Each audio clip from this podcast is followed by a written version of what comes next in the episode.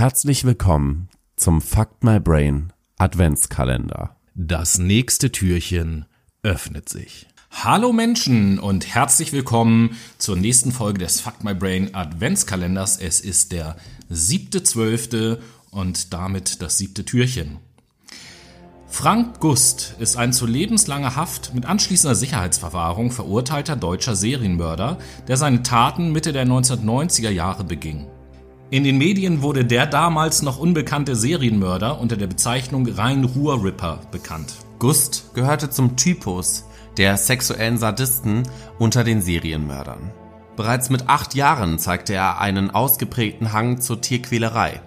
Als Gust neun Jahre alt war, kaufte er einem Mitschüler ein Meerschweinchen ab, das er aber wegen der Tierhaarallergie seines Stiefvaters nicht behalten durfte. Auf Geheiße seiner Großmutter sollte er das Tier töten.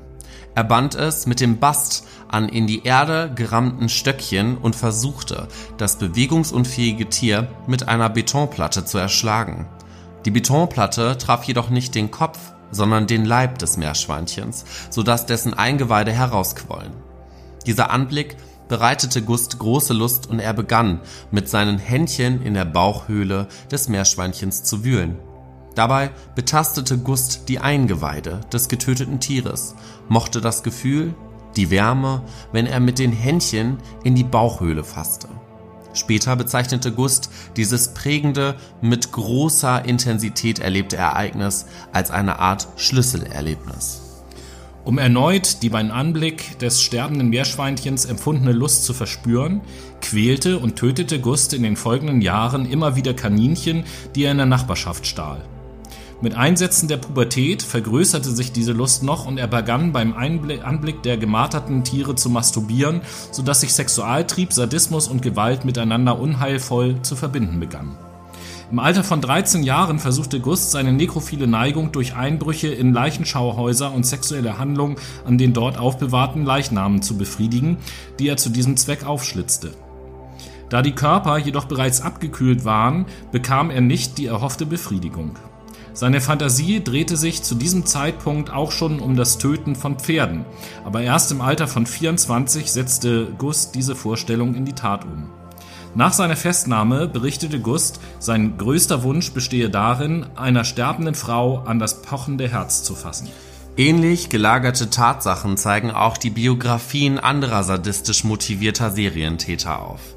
Von Forensikern wird dieses sich langsam steigernde Gewaltverhalten als typische Probierphase von Serienmördern gewertet, das später, wie im Fall Gust, von diesen auch bei Menschen angewandt wird. Zwischen 1994 und 98 ermordete Frank Gust mindestens vier Frauen. Sein erstes Opfer war 1994 eine 28-jährige südafrikanische Anhalterin namens Catherine. 1996 und 98 brachte er zwei Prostituierte im Alter von 30 und 26 Jahren um, die er jeweils am Essener Hauptbahnhof aufgelesen hatte. Bei seinem mutmaßlich letzten Opfer, Gerlinde N., handelte es sich um seine 47-jährige angeheiratete Tante. Den Namen Rhein-Ruhr-Ripper erhielt er von den Boulevardmedien, da er seine Taten überwiegend im Rhein-Ruhr-Gebiet verübte und diese Parallelen zu den Morden von Jack the Ripper aufwiesen. Frank Gust platzierte die Leichen seiner stark verstümmelten und teilweise ausgeweiteten Opfer in der Regel an gut einsehbaren Orten, sodass sie unmittelbar nach dem Tatgeschehen aufgefunden wurden. Einzig die Leiche seiner Tante blieb verschwunden. 1999 deutete Frank Gust seiner Mutter gegenüber an, einen Mord begangen zu haben. Diese berichtete schockiert einer Freundin davon, die daraufhin die Polizei auf den Serienmörder aufmerksam machte. Gust wurde kurze Zeit später verhaftet. Er widerrief das Geständnis allerdings.